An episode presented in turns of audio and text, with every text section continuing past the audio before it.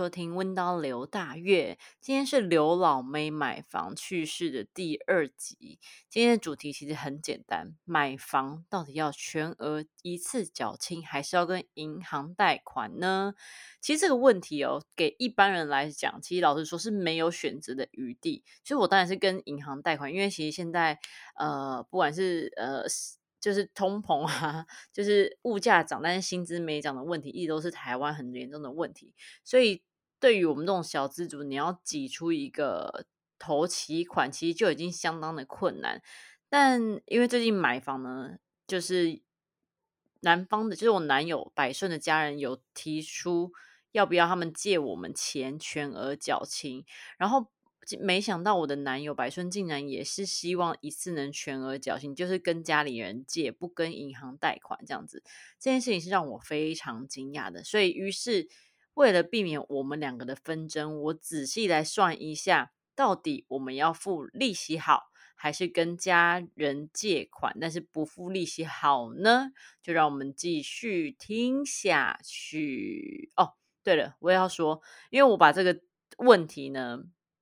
抛在我自己个人 IG，竟然有十分之三的朋友跟我说要全额缴清，所以就更激发了我一定要研究到底哪一个方案是比较合适的。好，那我先前情提要一下哦。首先呢，这一笔钱是百顺的家里要借给我们的，那我们终究还是要还的。但是因为是家里长辈借的嘛，所以我也不可能推到二三十年然后才一次还清。那以百顺这个孝顺的程度呢，他基本上如果他这个月有进账十万的话，例如十万的话，他一定是九十趴的钱，九万都是还这个房贷的，呃，这个家里借给我们的钱，所以我们只会有留十趴的预备金。以我对他了解就是这样，所以这件事情就是非常的。值得讨论啦。好啦，那我们来讨论看看到底是全额付清好呢，还是贷款好？我要先讲讲全额付清的好处。全额付清的好处，那当然就是不用缴利息钱喽。如果我跟银行贷一个五百万的利息，呃，三十年大概这样利息钱会落在于一百三十八万台币左右，就是三十年总共的利息大概一点六趴，年化一点六趴，然后大概一百三十八万的利息。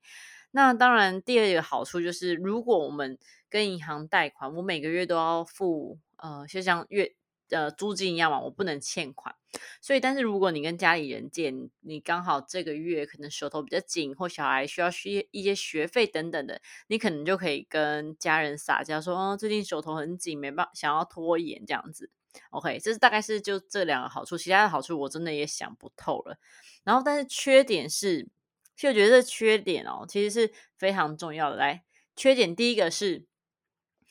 你没办法有呃人生风，就是你没有办法承担人生中的风险。什么叫人生中的风险？哈，呃，有些人会觉得，我人生中的风险，它不就是，例如说，我不能，我生病了，我被人家，我出事，我出意外了，我能够用我的保险去 cover 我的呃暂时不能工作的支出嘛？对，但是我这边要讲的是，我们人生的风险其实不一定是自己本身，有可能是我们出去，例如说开车啦，不小心撞到其他人啦，导致我们需要嗯赔偿人家很大一笔钱。那我当然知道能够分期付款或等等，我当然都知道。但是你就因为每一天呃，你就因为每个月都要付很大很大的一个房贷，就变成你手头上基本上没有留现金，所以你这个人生。承担风险的这个能力其实就降低很多，所以这个降低很多，也就是说，你人生当中虽然你好像很尽力的在还房贷，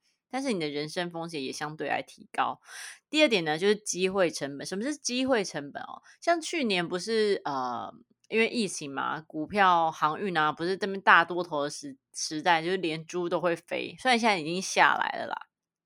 现在下来的很可怕，呃，但是。那时候，如果你有跟上这个风头的话，说真的，你也是可以获得个二三十趴，其实都不为过吧。那那个机会成本就是，另也另外一种就是，例如说有人想要找你投资，投资一家店，你也想要完成自己的一个梦想，那你这个机会成本，你手上就没有现金，你可能就没办法做了。所以。全额付清的好处不用缴利息，然后可以跟家人塞奶说哦这个月没办法给，但是缺点就是人生承担风险的能力跟机会成本，我们就没有办法一起呃承担，这个就是一个很大的一个问题。然后第二个就跟大家分享贷款，其实贷款的。呃，缺点很很简单，就是你要付利息利息钱，五百万的一个利息钱，大概就是三十年过后大概是一百三十五万，所以你买五百万的东西，你之后可能就要付六百三十五万，OK？那你就会觉得，我像百顺的心态就会觉得，我为什么要白白付银行一百三十五万的东西？我不是应该就是有多少钱就赶快还吗？所以他就一直在纠结这个一百三十五万这个东西。但因为我那时候呃没有认真去算说。我们应该怎么去规划我们的财产？所以我们就还是，我还是用口头上跟他说服，但是他还是不听，懂吗？你知道他也是耳朵耳根子很硬的人。但是呢，讲完缺点，除了付利息钱之外，就是我们要讲他的优点。优点就是你有很多的钱，你有多余的钱可以去规划人生。但这个人生绝对不会是买了房子，然后你的生活就不用过了，因为过一阵子你可能呃。除了我讲说你多了一些机会成本，然后或是你多了一些手头的钱，你可以去一些旅游，或是增增进自己，或是小孩真的需要什么呃要让好的教育的时候，你又有手头上的钱可以去资助。然后还有另外一个优点就是，其实你的借贷是可以呃加分的，你定期的还款，然后银行也有跟你正常的往来，所以你除了买这一间房子，你接下来要买下一间房子，他可能也会评估你的信用分数是不是 OK 的。所以有时候就是这种理债理债哦，就是真的你要去认真的去理债，你才会发现说，当然付一百三十八一百三十多万的利息好像真的很多钱，但是你想想哦，一百三十多万的利息，你可以拥有一些翻身的呃机会，或者是你可以呃又有又有多一点的生活品质，为什么不选呢？好，那因为我男朋友在耳朵子真的太硬了，所以我就真的去。计划说，如果我们跟银行贷款，我们三十年过后、二十年过后，我们会有多好的一个钱所在呢？我就呃算了一个东西，嗯，因为我是一直以来都有投资台股跟美股，那台股跟美股对我来说，呃，效益不同。台股的话，我可能真的就做比较短线；，财美股的话，我可能就是投资一些呃 SPY 五百啊，或是 VOO。这个这两个 ETF 这样子，那主要呃投资美股的话，因为美股的话都是 ETF 都是比较大量的，就是比较大的公司，那那些公司都基本上是操纵着全球的经济，所以我还是相信啊，十年二十年过后，美国一样还是超过操纵全球的经济，所以我们还是把一些资金或者长久以来的投资标的呢，把它放在美股，我觉得比较好。好，那我们刚刚在说，呃，百顺一直很 focus 一百三十八万利息嘛，然后他就是跟我 focus 说，那你去投资是稳赚不赔的吗？你去投资怎样，你都不用承担任何的风险吗？叭叭叭，会不会有可能变成负五十、负八十？就是叭叭叭，就任何的疑问。好，然后因为未来事情我们不敢讲，但是我们可以看过去。的绩效去来看，说接下来未来是怎么样的一个发展模式嘛？然后我就跟他简单算了，嗯，我们是购买一千万的房子，然后我们自备款，我们选我们五百万，但是我跟银行借的五百万这样子。那五百万的话，每个月呢是给银行一七八零零一万七千八，这样还好吧？这个这个金额，就算一般上班族应该还是 cover 得了，才给一万七千八每个月，本金加利息哦。OK，那剩下的钱我们一定会多嘛？这个一定多，一定会多。这个钱我怎么来规划呢？呃，我跟百顺说，我们就每个月固定投四百美金，不管是我出或是他出，我们就四四百美金，然后一直投投投投到呃三十年，我们来看看。未来的三十年我们会获得多少钱？到底能不能 cover 它这个利息钱？那因为现在我们没办法，我没办法预估未来，但是我就看去年的，呃，不是去年前前二十年的所有美股的绩效，那我就用 SPY 五百来借镜。那 SPY 五百我不知道大家懂呃了不了解？那 SPY 五百就是美国五百大企业的一个 ETF，ETF 就是呃这五百大公司的营运绩效都会落在这个指数上面。那这个指数连巴菲特啊都有买，所以其实相对来讲，嗯，其实相对来讲非常安全了。那它的绩效也是非常有历史悠，它的呃这个指数也是历史非常悠久，所以其实不太担心它到底会一落千丈还是怎么样。基本上它是长期。上涨，而且上涨的幅度是非常大的。那我们刚刚来讲了，每个月就投四百美金，然后累积二十年呢，从二零零一年到二零二一年，我们累积投资的金额会到九万九千六百美金，因为每个月都投嘛。现在听起来好像这个数字很多哈。我现在累积投入这个投资呢，已经到了九万九千六百美金。那过。这个到二零二一年到今年的时候，我到底可以赚多少钱？OK，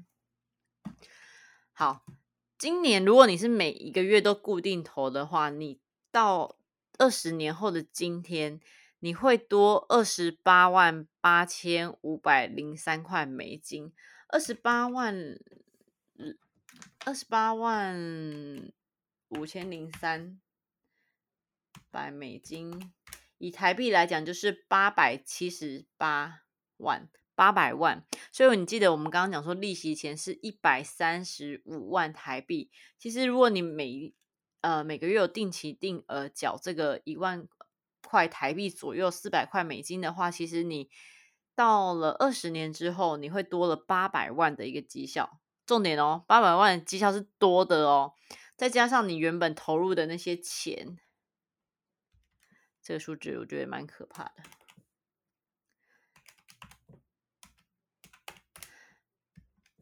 三八八一零三乘以加上你原本投入的那些成本哈，你总共二十年过后，你拿出来你的资产会变成有一千万的现金在手上。虽然我们会遇到通膨啦，我们会遇到任何的呃股股。股市的崩盘等等，但因为我已经拉到二十年，其实二这二十年当中已经有经历太多什么，呃，经呃什么泡沫啊，还是什么雷曼兄弟倒闭啊，叭叭这些事情，其实在美股的时候，其实那时候都有相当大的震荡，包包含去年疫情来的时候，美股跟台股其实也是跌到一个不行，对吧？但是长期来讲，就是你如果你抓了二十年。十年，或是五年，或是三十年，其实它的投资报酬率绝对都会比银行借我们的利率一点六趴多很多。那我抓二十年这个呃投资的一个试算呢，我们年化报酬率可以到六点七八趴。其实六点七八趴其实是一个相对稳定，而且呃也比较漂亮的一个嗯。数据啦，不会让你觉得太担心，然后但是你又觉得，哎，这个绩效是不错的，而且还有固定的配配股利啊什么，那你拿股利再去滚，那其实效果真的都是非常好。所以，呃，简单来说，我呃研究了这个一下，我正我更呃坚定的跟白顺说，我们不应该。一次付清，我们应该要有计划去分配我们的财产。财富自由就是靠现在三十二岁开始做起，每个人投一个月大概两百块美金，然后两个人四百块美金，到了二十年后，我们就多了一千万的资产。一千万资产要干嘛？你想干嘛就干嘛，去住一个很棒的一个呃养生村，我觉得也很开心。因为一起因为二十年过后，其实我也才五十几岁嘛。其实人生啊，其实。我也不知道为什么最近都非常多人在讲财富自由，财富自由。其实我觉得财富自由这件事情是是骗人的。但是你财富自由的前面，你一定要先规划你怎么去财富自由，而且提早退休这个议题，我觉得也是现在三十岁这个阶段要去面对的，要去了解的，该怎么做的。好的，所以相当呃，如果。刚好我的朋友听到这一集，然后你刚好是投说你要一次全额付清，我觉得我应该有有刷新你们的三观，因为如果全额付清的话，当然你没有付利息，但是呢，呃，你也少了很多机会成本跟人生呃承担风险的成本，而且你知道吗？我之前做房仲，很多屋主的名下有好多房子，但是我都看他们成本都有发现一些呃状态，他们都是有最高抵押权。什么叫最高抵押权？就是他们一样用他这个房子再去借款。可能是做呃机会投呃机会投资啊，或是再买别的房子什么之类的。所以有钱人是用钱滚钱，但是比较没有财商观念的人，可能就会是用劳力去赚钱，或是希望一次付金减低我们当下的负担。但当下的负担其实呃，因为利用通货膨胀等等，你可能当下的负担